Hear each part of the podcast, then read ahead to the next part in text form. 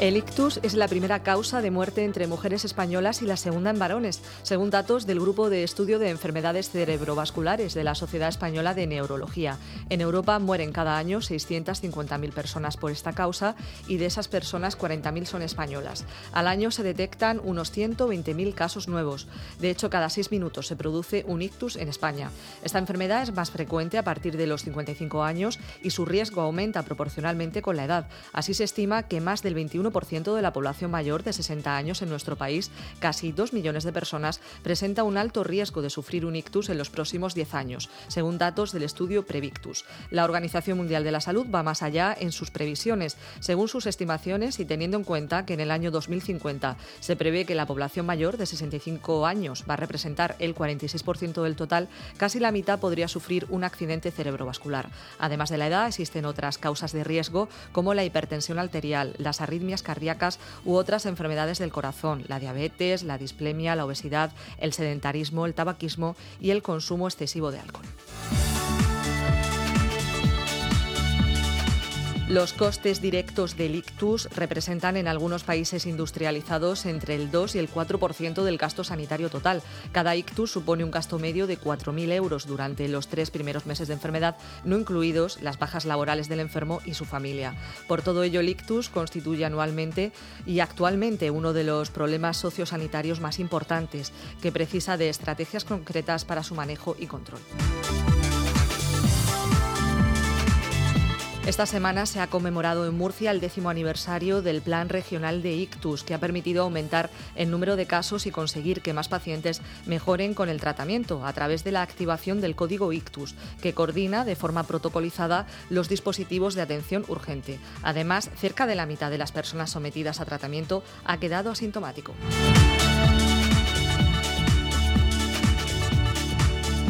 Y según la Consejería de Sanidad, con este protocolo se ha conseguido mejorar los tiempos de respuesta, ser más eficientes y lograr un descenso de la mortalidad por esta patología. La región de Murcia cuenta con dos unidades de ictus ubicadas en los hospitales Virgen de la Rixaca en Murcia y Santa Lucía en Cartagena, en las que se da cobertura a toda la región y en las que se ingresan una media de dos casos al día.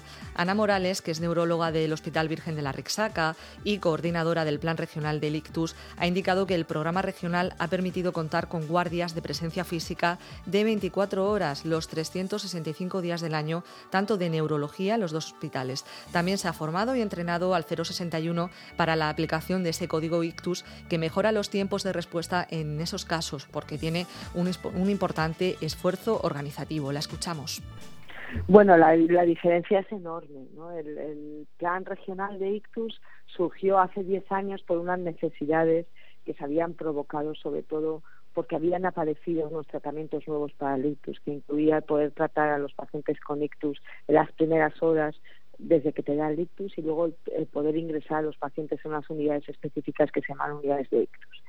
Todas esas cosas vinieron muy avaladas por la, por la evidencia científica diciendo que todos los pacientes con ictus debían ser tratados, debían ser ingresados en dichas unidades y, y hacía necesario hacer unos cambios organizativos en toda la estructura sanitaria, en los servicios que atendían a ITUS para poder llevar a cabo tanto los tratamientos como el ingreso en unidades. Entonces, de ahí es donde surge la necesidad, por primera vez, de hacer un plan de ICTUS siguiendo un poco las directrices que había marcado unos meses antes la Estrategia Nacional de ICTUS.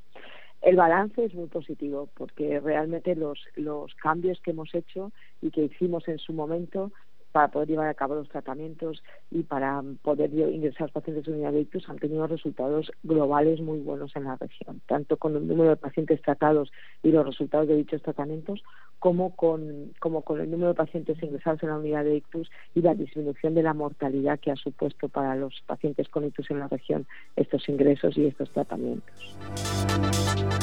Y ahora uno de los retos de ese plan es acortar el tiempo que hay entre que el paciente tiene los síntomas y llama al servicio de emergencias. Hemos trabajado mucho en esta región por acortar los tiempos desde que el paciente llama hasta que llega al tratamiento. Nosotros hemos hecho varias, eh, varias mejoras, que llamamos nosotros mejoras de tiempos.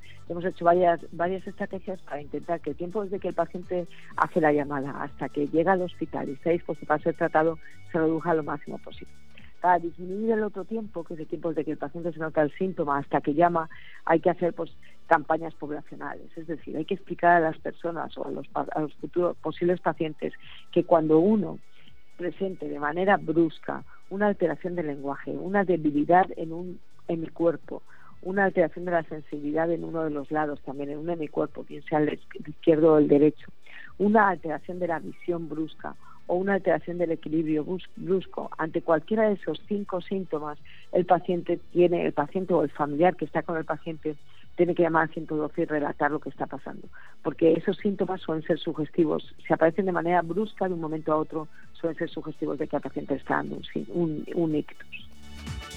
La mortalidad de los pacientes que han sufrido un ictus ha disminuido en la región unos cuatro puntos aproximadamente en la última década. Se ha pasado de un 14% en el año 2008 a aproximadamente un 11-12% en la actualidad. Cerca de 2.000 personas cada año sufren un ictus, que es una de las primeras causas de muerte entre las mujeres y la primera de discapacidad entre la población de la región.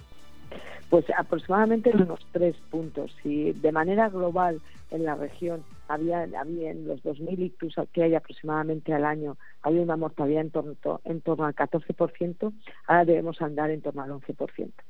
Pero esto estamos hablando de la mortalidad global, quiere decir que hay pacientes dentro de la región que no son ingresados en la unidad de ictus, porque solo hay dos unidades de ictus en la región, en dos hospitales, con lo cual no todos los pacientes tienen acceso a ellas, a ellas de momento.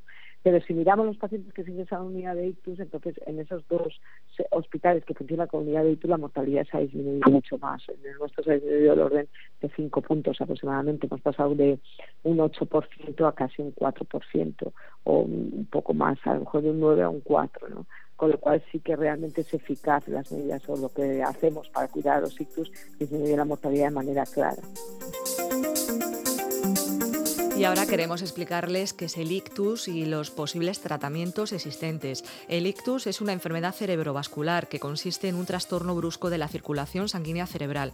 El ictus isquémico, a diferencia del hemorrágico o del ataque isquémico transitorio, es el que mayor incidencia presenta. Se trata de una patología grave que puede provocar la muerte y que se manifiesta con síntomas diversos, dependiendo de la zona cerebral afectada. Así pueden presentarse trastornos de la sensibilidad en cara y brazos, parálisis o dificultad para hablar que ocurre cuando se produce un ictus es que los ictus ocurren la mayoría de las veces relacionados con el envejecimiento cerebral. Nuestras arterias, que son las que llevan la sangre a la cabeza, van envejeciendo. Y al envejecer es más fácil que se rompan porque se vuelven más delicadas o es más fácil que se obstruyan porque están más llenas de grasa. Esto es lo que se llama la enfermedad de la arteriosclerosis, que es una enfermedad que se relaciona con el envejecimiento y con otros factores de riesgo que hace que las arterias del cuerpo, no solo las de la cabeza, sino también las del corazón, fundamentalmente, se vayan obstruyendo es la responsable, la arteriosclerosis sería la responsable de los infartos de miocardio o de los ictus en la cabeza. Entonces, cuando una arteria se obstruye o se rompe, lo que ocurre es que inmediatamente el tejido distal, es decir, el tejido que por el, al que esa arteria estaba irrigando, deja de recibir sangre. Al dejar de recibir sangre, entonces las neuronas se mueren y esas neuronas dejan de funcionar en cuanto se mueren y por eso aparecen esos síntomas. Dependiendo de qué parte del cerebro se afecte por esa obstrucción o por esa ruptura de la arteria, pues el paciente puede perder la visión, puede tener una alteración del lenguaje, puede perder la fuerza en un lado del cuerpo, puede, puede alterarse su sensibilidad o puede alterarse el equilibrio. Y ahora la neuróloga nos explica los tratamientos posibles que hay. Bien, lo que se trata es de, en el caso que la arteria se rompa, uno tiene una hemorragia cerebral y ahora mismo los únicos tratamientos posibles es llegar lo antes posible a un hospital para que los cuidados que se hagan eh, después de una hemorragia sean lo mejor posible y eso haga que el resangrado sea menor y que el paciente salga de esa situación lo mejor posible. Pero en el caso de que lo que haya ocurrido es una trombosis, podemos llegar un poco más, porque tenemos hoy en día tratamientos que nos permiten quitar el trombo, es decir, bien porque lo diluyamos el trombo o bien porque lo retiremos con un catéter, conseguimos retirar el trombo del vaso que está siendo obstruido y conseguimos que la sangre vuelva a pasar. Si esto lo hacemos con suficiente rapidez, las neuronas tardan un tiempo en morirse, con lo cual, si lo hacemos con suficiente rapidez, es posible que lleguemos a tiempo de que las neuronas no se hayan muerto o que en definitiva no se hayan muerto todas, con lo cual el paciente tiene una capacidad de recuperación. O bien recupera del todo, ¿vale? Y se queda otra vez asintomático, es decir, sin síntomas, o bien recupera parcialmente, porque algunas neuronas sean muy sensibles y ya, ya se hayan muerto, pero otras se puedan recuperar. Entonces el paciente tiene menos síntomas de los que tenía en el momento que le dio el ictus. Esos son los tratamientos que podemos hacer. En realidad es retirar o diluir el trombo. Se diluye el trombo con un tratamiento que se llama fibrinolisis, que es el fármaco, es un fármaco que se pasa por una perfusión en una hora, o se, o se quita el trombo mediante un catéter haciendo lo que se llama una trombectomía mecánica. También queremos hablar de la prevención, que pasa básicamente por tener hábitos saludables. Por ejemplo, es importante tenerlos para poder disminuir factores de riesgo, como son, como decíamos, la hipertensión, la obesidad, el tabaco o el sedentarismo, que aumentan las posibilidades de sufrir un ictus. Claro, los factores de riesgo fundamental en el, en el ictus son los factores que tienen que ver con la aterosclerosis, es decir, el control de la tensión arterial, el control de la diabetes, el control del peso y evitar el colesterol, hacer un ejercicio físico todos los días y tener unos hábitos de vida saludables, sin tóxicos, es decir, no fumar, no beber alcohol y en una alimentación adecuada. Todo esto disminuye mucho el riesgo de poder tener un ictus y haría que el ictus no apareciera.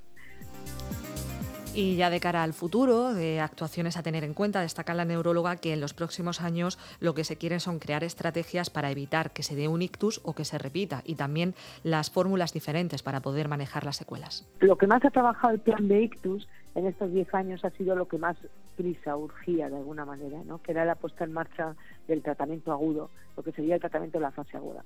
Pero este plan no abarca solamente eso, sino también abarca lo que nosotros en medicina llamamos prevención primaria, es decir, lo que acabamos de hablar, intentar evitar que una persona tiene un ictus es la mejor arma contra el ictus, que la persona no llegue a tenerlo. Entonces, el plan intenta, intenta también eh, crear estrategias para la prevención primaria, es decir, para evitar que los pacientes tengan un ictus o para lo que llamamos nosotros prevención secundaria, que es evitar que después de tener un ictus, el ictus te vuelva a repetir. Quizás estas, estas partes del plan, que son la prevención primaria, la prevención secundaria y el manejo de las secuelas en cuanto a la rehabilitación, son las partes que menos se han priorizado actualmente y que son las que corresponden en los próximos años intentar crear estrategias para mejorar toda esta parte.